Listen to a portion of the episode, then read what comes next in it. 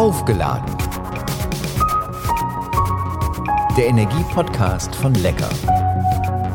Ja, und hier dreht sich immer alles um Energie, um die Energie, die uns nach vorne bringt, die uns antreibt, aber auch um die Energie, die mit der Energiewende zu tun hat. Unabhängig welcher Energieträger. Wir schauen eben drauf, wo sind die Potenziale, wo stecken die Risiken, wo steht die Technologie. Auch in frühere Episoden kann jeder gerne noch mal reinhören, sind ja alle noch vorhanden und das lohnt sich. Willkommen also bei Aufgeladen, der Energiepodcast von Lecker. Mein Name ist Thomas Reckermann und heute spreche ich mit Benedikt Würmer. Er ist Bereichsleiter Energie- und klimapolitische Regulierung bei EN2X, muss man aber aussprechen, N2X, dem Wirtschaftsverband Fuels und Energie. Schönen guten Tag schon mal. Guten Tag. Der Verband unterstützt die Mineralölbranche bei der Transformation hin zu zukunftsfähigen Energieunternehmen die dann ihren Beitrag zum Erreichen der Klimaziele leisten. Im Schwerpunkt geht es heute um die Frage, wer bewegt eigentlich die Massen? Also mit welcher Energie ist der Güterkraftverkehr künftig unterwegs? Denn gerade die Lkw, die Busse, die setzen enorm viel CO2 frei. Wie lange noch? Welche Technologie greift am besten? Wie lange dauert so der Übergang? Und was wird das kosten? Und wer bezahlt es natürlich am Ende? Das sind äh, alles Fragen, die da im Raum stehen und Fragen, über die ich mit, mich mit Benedikt Würmer unterhalten möchte. Ähm, und erstmal vielen herzlichen Dank, dass ich hier in der Geschäftsstelle in Berlin sein kann. Sehr gerne. Jetzt müssen wir allen Podcast-Zuhörern mal ein bisschen erklären, wer hinter Fuels und Energie steckt und den Verband unterstützt, denn ich höre ja quasi schon das potenzielle Five-Konzert, das da durch den Äther geht, wenn ich das böse Wort Mineralölgesellschaften sage. Ja, ich muss sagen, erstaunlicherweise haben wir also selbst von unseren ärgsten Kritikern, die es ja berechtigterweise gibt, ähm, ziemlich positives Feedback bekommen. Ähm, was vielleicht daran liegt, wir sind ein relativ neuer Verband. Uns gibt es jetzt seit zwei Jahren und ähm, der Name EN2X, der steht ja für Energietransformation, also hin zu verschiedenen Lösungen. Und ähm, das ist also wirklich unsere DNA. Und ähm, letztendlich, wenn man das in der Konsequenz durchdenkt, wir haben heute Mitglieder aus der Mineralölwirtschaft, aber wenn die transformieren, wird es die Mineralölwirtschaft am Ende des Prozesses und vielleicht auch unseren Verband gar nicht mehr geben. Ähm, und das ist natürlich schon so eine Besonderheit, wo also auch selbst die Kritiker eigentlich sagen, das macht Sinn und das ist eigentlich gut, dass es jetzt so einen Verband gibt, der sich also wirklich auf die Fahne geschrieben hat, im Prinzip die Mineralölwirtschaft zu was komplett anderem zu machen. N2X ist in ganz vielen Bereichen aktiv. Ähm, wir könnten reden über den Wärmemarkt, über den Handel, Raffinerien. Heute, ich habe es eben schon gesagt, wollen wir ein bisschen uns konzentrieren auf den äh, Schwerlastverkehr, auf den Verkehr überhaupt. Äh, denn der spielt natürlich eine Schlüsselrolle bei der Energiewende. Ja. Und wenn wir uns äh, vorstellen, dass in Deutschland ab 2013 15 Millionen elektrische Pkw fahren sollen, Klammer auf, Klammer zu, kann ich mir nicht vorstellen. Aber gut, okay, sagen wir mal, das ist so. Ähm, dann sind ja trotzdem noch fast doppelt so viele Pkw unterwegs, die eben keine E-Autos sind. Wie werden die angetrieben? Ja, aktuell werden sie mit fossilen Benzin und Diesel angetrieben. Und ähm, wenn wir da nicht ähm, schleunigst was dran ändern, dann bleibt das auch so. Äh, wir müssen natürlich schauen, dass wir auch für die möglichst äh, grüne ähm, Kraftstoffe bekommen. Das können also sowohl Kraftstoffe, die biobasiert sind, als auch Kraftstoffe, die strombasiert sind äh, und damit halt äh, möglichst ähm, den fossilen Bedarf zurückschrauben. Und wie sieht das aus mit synthetischen Kraftstoffen, über die ja schon viel auch gesprochen wird? Ähm, der Aufwand scheint, so ist das, was ich rauslese, noch relativ groß ähm, und der Nutzen dadurch natürlich geringer. Ähm, das müsste doch eigentlich auch ein Weg sein zu sagen, wenn wir das hinbekommen, dann kriegen wir natürlich die ganzen Verbrenner raus aus dem Verkehr. Genau, also es ist tatsächlich eine, eine tolle Technologie. Die Technologie an sich, die gibt es doch schon, die funktioniert, aber wir müssen ganz ehrlich sagen, das steckt noch alles in den Kinderschuhen. Wir sind da aktuell noch wirklich im Stand von ganz kleinen Pilotanlagen, also da fließen ein paar Liter raus und normalerweise rechnen wir in der Branche so in Größenordnungen von Millionen Tonnen. Ähm, da ist noch ein weiter Weg hin und also umso wichtiger ist, dass wir da jetzt ja richtig Gas geben und ähm, da eine sehr, sehr schnelle Hochskalierung äh, hinbekommen. Also noch deutlich schneller als das, was man in den 90ern bei Solar und Wind beobachtet hat, dass wir da also wirklich äh, innerhalb der nächsten 15 Jahre auf große Mengen kommen, die wir dann auch brauchen. Wo sind da noch so ein bisschen die Knackpunkte? Weil Sie haben gesagt, gibt's schon, haben wir schon, äh, funktioniert eigentlich auch schon. Braucht aber noch ein bisschen Zeit, um es sozusagen in den Markt zu bringen. Ja, der, also der ganz große Schlüssel ist, wir brauchen einen Business Case, wir brauchen einen Investment Case, damit da auch wirklich Milliarden drin investiert werden. Aktuell sind wir in einer Situation, es lohnt sich einfach nicht. Wenn ich in so eine Anlage investiere, die kostet Milliarden an Euro, ähm, das ist natürlich deutlich teurer als ein fossiles Produkt, was ich einfach aus der Erde hole, was dann auch entsprechend die negativen Konsequenzen durch, durch äh, CO2 hat. Ähm, da bin ich nicht kon konkurrenzfähig. Also da bin ich abhängig von Förderungen, von Regulierungen, die sicherstellen, dass ich da gleiche Wettbewerbschancen gegenüber einem fossilen Produkt habe. Aktuell sind fossile Produkte halt einfach deutlich günstiger und dementsprechend gibt es da keinen Investment Case. Ähm, da steckt leider aktuell keiner sein Geld rein. Das müssen wir schleunigst ändern. Denn es dauert natürlich dann auch, selbst wenn man jetzt Milliarden da reinsteckt, es dauert ein paar Jahre, bis solche großen Anlagen stehen. Also da reden wir über riesige Größenordnungen und das muss natürlich erstmal gebaut werden. Da braucht man Genehmigungen für und man muss sicher auch noch das eine oder andere lernen, um so eine kleine Pilotanlage auf eine äh, ja, Industrieskala zu bringen. So wie das ja bei der Solarzelle beispielsweise auch einige Jahre gedauert hat, bis man da von sehr kleinen, sehr teuren Zellen zu jetzt einem sehr, sehr günstigen äh, Modul gekommen ist. Sie sagten vorhin so, ah, Vorstellung 10, 15 Jahre. Äh, bei dem, was Sie an Invest sagen und äh, an der Funktioniert das? Also ist das realistisch, dass man auch in so einer Zeit die synthetischen Kraftstoffe dahin bringt, wo sie der Branche natürlich einfach gut tun würden? Es wird nicht einfach, das kann man sagen, aber wir sind optimistisch, dass wir da noch einiges schaffen können. Aber ja, man muss jetzt damit loslegen. Wir haben leider einige Jahre verloren, ähm, wo man nicht sehr viel gemacht hat. Ähm, also es gibt eine Stromwende in Deutschland, kann man sagen, aber also eine ganzheitliche Energiewende, wo man auch die Sachen, die man nicht mit Strom machen kann, mitdenkt. Damit haben wir noch nicht mal gestartet. Also es ist höchste Zeit und ähm, ja, da müssen wir jetzt auch einiges nachholen, was in den letzten Jahren liegen geblieben ist. Schauen wir mal auf den Schwerlastverkehr. Die EU sagt, der Güterverkehr ist für mehr als 30 Prozent der verkehrsbedingten CO2-Emissionen verantwortlich. Wir sind uns alle wahrscheinlich einig, da muss was passieren. Ähm, die EU hat ein Maßnahmenpaket vorgelegt für einen effizienteren und nachhaltigeren Güterverkehr. Sie setzt vor allem auf die Bahn und damit auf die Schiene, aber auch auf emissionsarme Lastwagen. Gehen die Maßnahmen für Sie als Verband in die richtige Richtung? Ja, teils, teils. Also ich glaube, erstmal ist es grundsätzlich gut, dass man da einen klaren Fahrplan vorgibt und dass man sagt, da müssen wir jetzt äh, was machen, da müssen wir jetzt grün werden. Ähm, Teilweise sind es aber halt nur Ziele äh, und Ziele alleine führen nicht dazu, dass dann letztendlich diese Ziele auch erreicht sind. Und ähm, das sieht man also sowohl bei der E-Mobilität als auch ähm, bei den Kraftstoffen insbesondere. Ähm, also die Produkte müssen entwickelt werden, äh, da müssen Milliarden Investitionen, Investitionen reinfließen und das passiert nicht einfach, wenn man nur sagt, wir wollen ab 2030 nur noch klimaneutrale LKWs auf der Straße haben, sondern da muss man auch deutlich mehr äh, noch in Richtung wirklich gezielter Förderung tun, damit das dann auch in Realität äh, so passiert. Wir sehen es ja schon bei der E-Mobilität, bei den Pkw, Sie haben es ja erwähnt, die 15 Millionen, die man sich da als Ziel gesetzt hat, die werden also immer schwieriger, dass wir da hinkommen. Man rechnet, glaube ich, aktuell so mit gut die Hälfte. Äh, auch da hat man gezeigt, obwohl man da sehr viel gemacht hat, man hat ja Förderprämien und alles, ein Selbstläufer ist es nicht und ähm, Ziel alleine reicht halt leider nicht aus, um das Ganze dann auch wirklich auf die Straße zu bringen. Braucht es möglicherweise auch sowas wie ein Enddatum, wo man sagt, also bis hierhin lassen wir Verbrenner im Güterkraftverkehr zu, ähm, aber danach ist auch Schluss?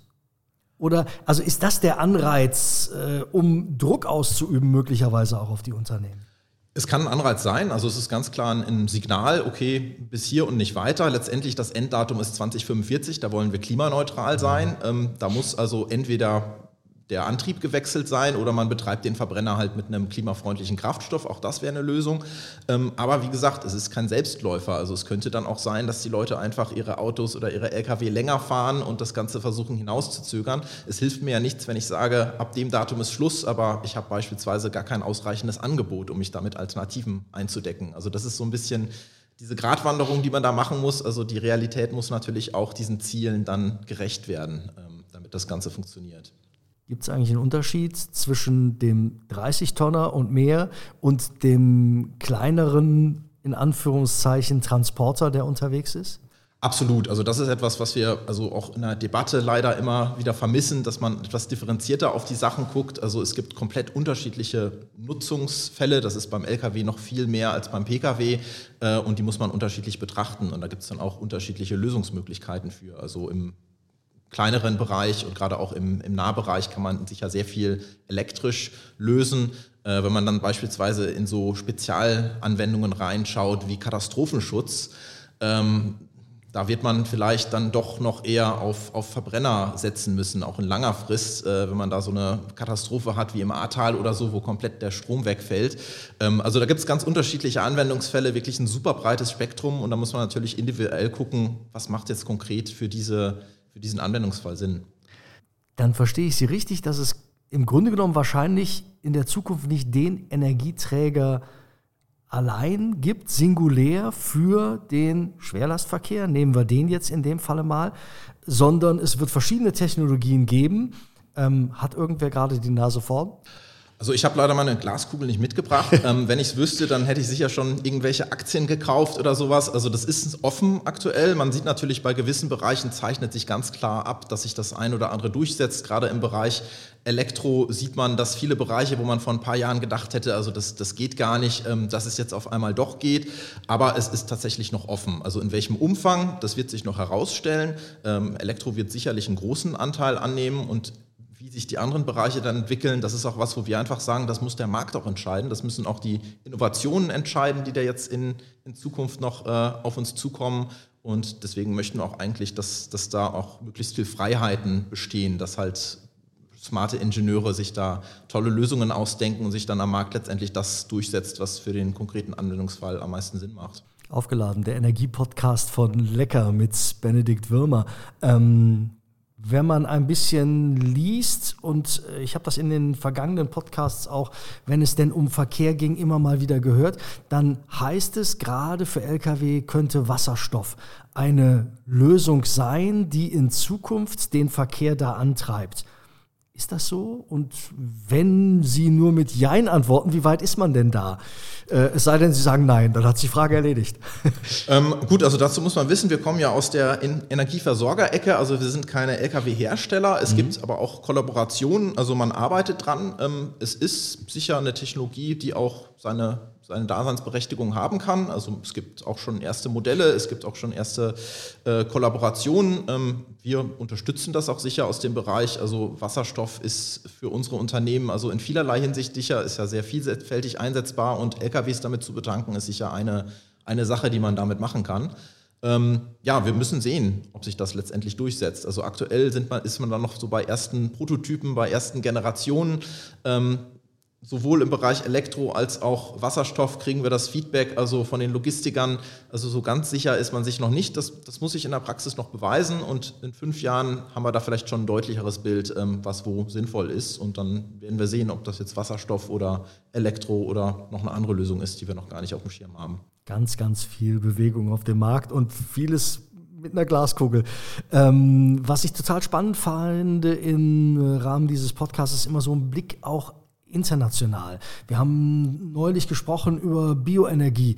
Da ist Deutschland führend. Das größte Bioenergiekraftwerk, die größte Biogasanlage steht in äh, Deutschland, in Mecklenburg-Vorpommern, in Güstrow. Wie sieht das äh, bei der Technologie aus, über die wir hier reden? Wer ist da mit der Nase vorn? Äh, bei der Elektromobilität sagt man, China hat eigentlich schon so ein kleines bisschen die Nasenspitze da vorn. Ähm, wie ist das hier? Ähm, also von dem, was ich so wahrnehme, muss man tatsächlich sagen, ähm, Deutschland hat zumindest damit sehr, sehr früh angefangen. Also man hat sich damit ähm, auch im EU-Vergleich äh, über manche Aspekte schon deutlich früher Gedanken gemacht als in anderen Ländern, aber andere Länder sind auch schnell im Aufholen. Deswegen würde ich da jetzt nicht wagen, irgendwelche äh, Aussagen zu treffen, wo wir Weltmarktführer sind und wo nicht. Also Tatsache ist, wir müssen es auf jeden Fall ranhalten, dass wir da auch weiterhin äh, global mitspielen. Sie haben eben schon gesagt, wir sind ja nicht die Lkw-Hersteller. Es gibt da Kollaborationen äh, in gewissen Bereichen. Äh, trotzdem, ist die Branche denn schon auf dem Weg zu sagen, ähm, wir müssen was ändern? Bei uns muss sich etwas ändern. Auch bei uns steht irgendwann ein Datum, 2045. Da können wir nicht mehr mit äh, Diesel oder was auch immer fahren. Also auch da muss doch bei den Herstellern eigentlich mit Hochdruck gearbeitet werden. Absolut, ganz klar. Also das ist ja der Grund, warum wir überhaupt existieren als Verband, weil man gesagt hat, ähm, also man hätte sagen können, das hätte man vielleicht schon mal früher machen können, aber zumindest vor zwei Jahren, ähm, drei Jahren hat man gesagt, wir brauchen da jetzt einen Verband, der sich da gezielt drum kümmert. Äh, und da arbeitet die Branche intensiv dran, ähm, denn in der Tat 2045 muss alles grün sein. Äh, die Mineralölindustrie darf dann eigentlich in der Form nicht mehr existieren und das gilt natürlich auch für den, für den Güterverkehr. Äh, und entsprechend stellen sich unsere Mitglieder auch schon sehr äh, unterschiedlich auf. Also das umfasst auch das ganze Spektrum. Also äh, ich habe auch einen Kollegen, der kümmert sich tatsächlich nur um Ladeinfrastruktur, weil das ein riesengroßes Thema jetzt ist, wo viele Mitglieder gucken, ist das vielleicht ein alternatives Standbein, was wir in Zukunft dann äh, nutzen können, wenn im Bereich Kraftstoffe ähm, der Bedarf zurückgeht.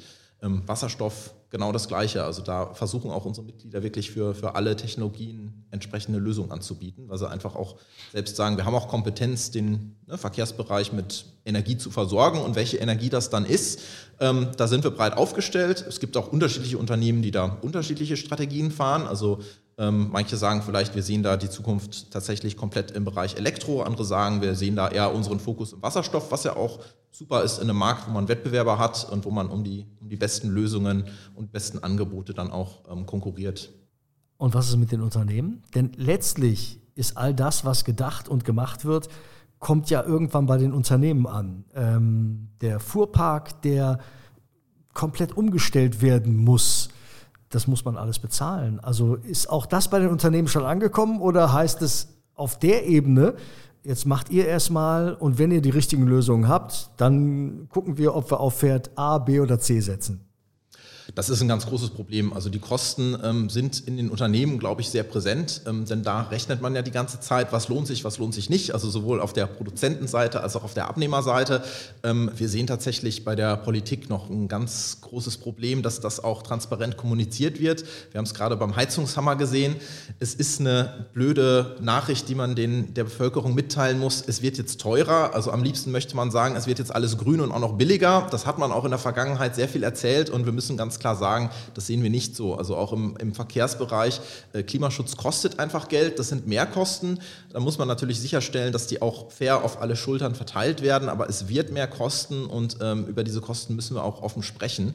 Äh, sonst ist es immer dieser Elefant im Raum und dann kommen wir nicht weiter. Ähm, aber ähm, ich glaube, in der Industrie ist man da sehr, sehr, äh, äh, sensibel, was das Thema angeht. Und das, also dieses Problem dessen ist man sich bewusst. Mhm. Und die Unternehmen selbst sind ja gerade auch gar nicht in der Lage, sozusagen zu handeln, weil es kaum Angebot auf dem Markt gibt, äh, um jetzt eine Flotte quasi komplett umzurüsten. Exakt, also das ist so ein Ding, was wir am Anfang angesprochen hatten. Also Ziele alleine reichen nicht. Und ähm, wenn ich jetzt als, als Fuhrparkunternehmer gezwungen werde, ähm, du musst jetzt äh, nur noch grüne LKWs fahren, aber du rufst bei, bei den Unternehmen an und die sagen, ah, sorry, da können wir gerade gar nichts liefern, ähm, dann habe ich ein Problem. Und das ist natürlich, das muss man adressieren. Und ähm, da haben wir gerade halt auch schon gewisse Regulierungen, wo dann halt auch wirklich Mehrkosten drauf zukommen, wenn man sagt, okay, wir, wir haben dann eine CO2-Preis auf die Maut, auf die Lkw-Maut. Ähm, das ist natürlich blöd, wenn ich die einfach bezahlen muss und ich gar keine Chance, gar keine Alternative habe, auf eine grüne äh, Alternative umzusteigen, wo ich die dann nicht zahlen müsste. Also das ist eine Sache, ja, das muss man, muss man adressieren. Wenn wir über den Schwerlastverkehr sprechen, dann müssen wir auch über die Busse sprechen, die in allen Städten und auch über Land unterwegs sind. Ähm, wird aktuell schon häufig, so ist mein Eindruck, auf Batterietechnik umgestellt. Äh, wird das der Standard, der sich möglicherweise durchsetzt? Ich weiß, es ist wieder eine Glaskugelfrage. Genau das und wir kommen halt nicht aus der, aus der Busbranche, aber ich war tatsächlich auch noch ähm, mit, mit den Kollegen im Gespräch und da sieht man tatsächlich, dass da ähm, elektrisch ähm, durchaus äh, ein, ein sehr, sehr gangbarer Weg ist. Aber auch dort ist interessant, dass es kein Selbstläufer ist. Und das ist also gerade im Bereich Schwerlast, auch bei Bussen, äh, muss man viel weiter denken als nur das Fahrzeug selber. Da ist eine ganze Logistik, eine ganze Infrastruktur. Also bei Nahverkehr geht es dann um Busdepots, die dann umgebaut werden müssen, dass dann auch die Busse geladen werden können oder beispielsweise mit Wasserstoff betankt werden. Ähm, da kommen dann selbst so Fragestellungen auf, wie ähm, das wurde vom Zweiten Weltkrieg das letzte Mal angepasst. Äh, da muss man erstmal irgendwie äh, Blindgänger suchen gehen. Also es sind riesige Unterfangen und es ist also oft dann leider zu kurz gedacht, wenn man denkt, ich kaufe mir jetzt anstatt einem Verbrennerbus einen elektrischen Bus und dann haben wir das Problem gelöst, sondern da steckt viel, viel mehr dahinter und das muss man natürlich alles mitdenken. Ähm, auch unsere Unternehmen sind da dabei, die dann auf der Energieversorgerseite halt auch gucken, okay, wie kann man denn so ein neues Busterminal oder so entsprechend ähm, gestalten oder wie kann man so eine Wasserstofftankstelle entsprechend gestalten, dass das auch in die Betriebsabläufe reinpasst und ähm, dass man da auch bestehende Infrastrukturen umbauen muss. Also das ist eine komplexe Geschichte. Der Teufel, der immer wieder im Detail steckt. Wenn man die Büchse öffnet, dann ist da eben viel mehr drin als nur das. Ähm, genau. Ähm, Transportbranche, auch dazu finde ich, muss man ein Wort sagen, Schifffahrt. Denn die tuckert auch zurzeit meistens mit Diesel über den Rhein, die Elbe oder hier die Spree. Ähm, wie lange denn noch? Auch bis 2045? 2045 muss Schluss sein, ganz genau. Äh, man muss sagen, das ist in Deutschland ein relativ kleines Thema. Also wenn wir uns den gesamten Absatz von, von Mineralöl angucken, gerade dann sind das so gerade mal 2% oder sowas um den Dreh. Ähm, aber natürlich muss auch das grün sein. Das wird auch jetzt schon in kommenden Regulierungen adressiert, wo dann auch eine, eine grüne Kraftstoffquote für, für den Bereich Binnenschiff kommt. Ähm, und da ist man auch dran, das umzusetzen, weil es ja auch generell ist ja Binnenschifffahrt ein sehr umweltfreundlicher äh, Transportweg, weil man da also auch wenn er mit Diesel betrieben wird, ja sehr viele Güter dann doch mit wenig Energie ähm, durchs Land bringen kann. Ähm, und das äh, schaut man sich jetzt natürlich intensiv an. Ähm, Küstenschifffahrt ebenso, da ist es natürlich etwas schwieriger, denn da ist man in einem globalen Markt unterwegs. Da kann man jetzt als Nationalstaat weniger machen. Da muss man sich auch auf internationale ähm, äh, Vereinbarungen stützen. Aber auch das ist natürlich ein Riesenthema und auch da sehen unsere Unternehmen vor allem halt einen Markt, denn das sind wirklich Bereiche, wo ja, Elektro wahrscheinlich eher auf lange Frist auch nicht funktionieren wird. Da sind Kraftstoffe gefragt, das ist die Expertise von unseren Unternehmen und deswegen ist es natürlich ein sehr spannender Bereich, wo man auch guckt, wie kriegen wir diesen Bereich grün. Sie haben vorhin schon mal äh, die Lkw-Maut erwähnt. Ähm, es ist Teil des Koalitionsvertrages und die Bundesregierung will die Maut äh, reformieren und damit Anreize schaffen, den Umstieg auf klimaneutrale Antriebe zu beschleunigen. Und wenn ich es richtig eben rausgehört habe, dann sagen Sie, das ist schon durchaus der richtige Weg. Genau, also grundsätzlich ist die, die Idee gut. Wir haben ja darüber gesprochen, Klimaschutz kostet Geld und die Alternativen sind unserer Wahrnehmung nach generell teurer als die fossile Alternative. Das heißt also, wir brauchen eine CO2-Bepreisung in irgendeiner Form, um die, diese grüne Eigenschaft, also klimafreundliche Verkehre ähm, aufs gleiche Level zu bringen oder konkurrenzfähig zu machen mit, mit einem fossilen Antrieb. Ähm, wenn es um die Umsetzung geht konkret, dann sehen wir da natürlich durchaus noch ein bisschen Verbesserungsbedarf, denn wir haben aktuell die Situation, genau, es gibt diese äh, CO2-Bepreisung auf die Lkw-Maut bald, das ist, ich glaube, 200 Euro die Tonne, die man dann bezahlen muss.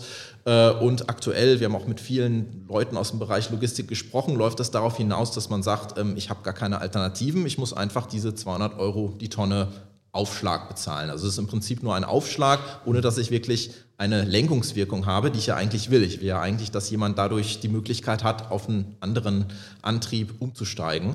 Und ähm, da sehen wir also durchaus die Möglichkeit, wenn man jetzt gerade in den nächsten Jahren da auch gesagt hätte, man berücksichtigt da auch grüne Kraftstoffe, die ja auch schon jetzt verfügbar sind und wo man jetzt im Gegensatz zu einem E-Lkw, der jetzt so von der Verfügbarkeit her noch gar nicht so da ist, ähm, dass man da auch den Logistikern die Möglichkeit gibt, wir kaufen jetzt zum Beispiel HVO 100, das ist äh, ein grüner 100% äh, aus erneuerbarem äh, Biomaterial hergestellter Kraftstoff.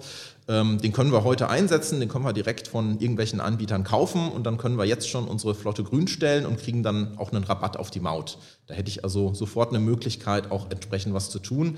Ähm, hat man jetzt leider so nicht berücksichtigt ähm, und das ist natürlich schade, denn dann bleibt es nur ein Preisaufschlag, ohne dass wir das eigentliche Ziel Verkehrswende auch wirklich dann hinbekommen.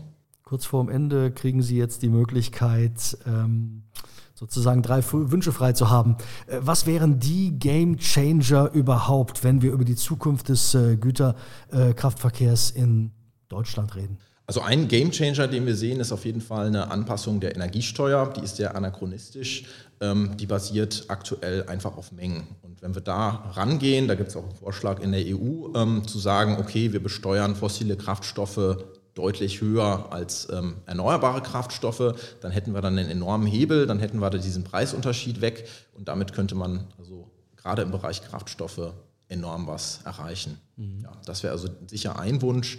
Äh, zweiter Wunsch, ähm, wir hatten es ja ganz am Anfang besprochen, diese Investitionen, die wir da brauchen, ähm, die müssen irgendwie jetzt angereizt werden. Da, da muss noch einiges kommen. Also wir brauchen tatsächlich, so wie das bei der Stromwende, wie das beim erneuerbaren Strom war, brauchen wir jetzt auch in der Kraftstoffwende eigentlich eine ähnliche Initiative, wo also wirklich von der Regierung ein großes Paket, ein großer Plan kommen muss, wie kriegen wir das Zeug schnell in den Markt. Also da fehlt noch eine Strategie, da fehlt, also da gibt es so einzelne Förderprogramme hier und da, aber da brauchen wir jetzt eigentlich nochmal so einen ja, Wumms äh, für, für grüne Kraftstoffe. Das, das wäre sicher ein Wunsch. Und dann natürlich auch bei allen anderen Regulierungen, die es so gibt, ähm, einfach auch die Kraftstoffe mitdenken. Also auch da kann man Klimaeinsparungen mit erreichen. Ähm, oft wird da also sehr schwarz-weiß gedacht und sagt, okay, alles, was nicht Elektro ist, das zählt nicht, ähm, alles, was einen Auspuff hat, das zählt nicht. Und dass man da also auch gerade im Hinblick auf die ne, realistische Machbarkeit in den nächsten Jahren ähm, etwas mehr darauf guckt, ähm, okay, was, mit welchen Methoden kann ich wie viel CO2 einsparen und dass man da einfach das auch ein bisschen mehr dem, dem Wettbewerb überlässt. Hauptsache, das Resultat hinten stimmt und das ist also möglichst viel Klimaschutz äh, in möglichst kurzer Zeit. Und das ist ja eigentlich unser Ziel. Die letzte Frage in diesem Podcast ist immer, ich weiß, eine persönliche, aber ich würde gerne wissen, wie laden Sie Ihre Akkus mal auf, wenn die leer sind? Ja, ganz ohne Fuels. Also ich bin viel auf dem Gravelbike unterwegs oder auch mal auf der, auf der Segeljolle auf dem Wannsee. Das Rafflebike müssten Sie noch kurz erklären. Ja, das ist so, eine, so ein Verschnitt aus, aus Rennrad und Mountainbike und das ist in Berlin, wo man ja nicht allzu viele Berge hat, aber doch mal so ein, so ein Grunewald eigentlich die perfekte Kombi, um hier alles abzuradeln, was es in der Hauptstadt so gibt. Vielen herzlichen Dank. Benedikt Würmer, Bereichsleiter Energie und klimapolitische Regulierung beim Wirtschaftsverband Fuels und Energie. Danke Ihnen. Vielen Dank. Das war aufgeladen, der Energiepodcast von Lecker. Und an alle Freunden davon erzählen, Bekannten, Weggefährten, äh, liken, am besten abonnieren, dann verpasst man keine einzige Folge. Und alle Podcasts dieser Reihe einfach nochmal nachhören. Immer wieder interessante und spannende Sachen drin und Dinge, die auch immer noch heute gelten. Spannende Informationen zum Stichwort Energie gibt's aber auch unter www.lecker.de slash Energieladen.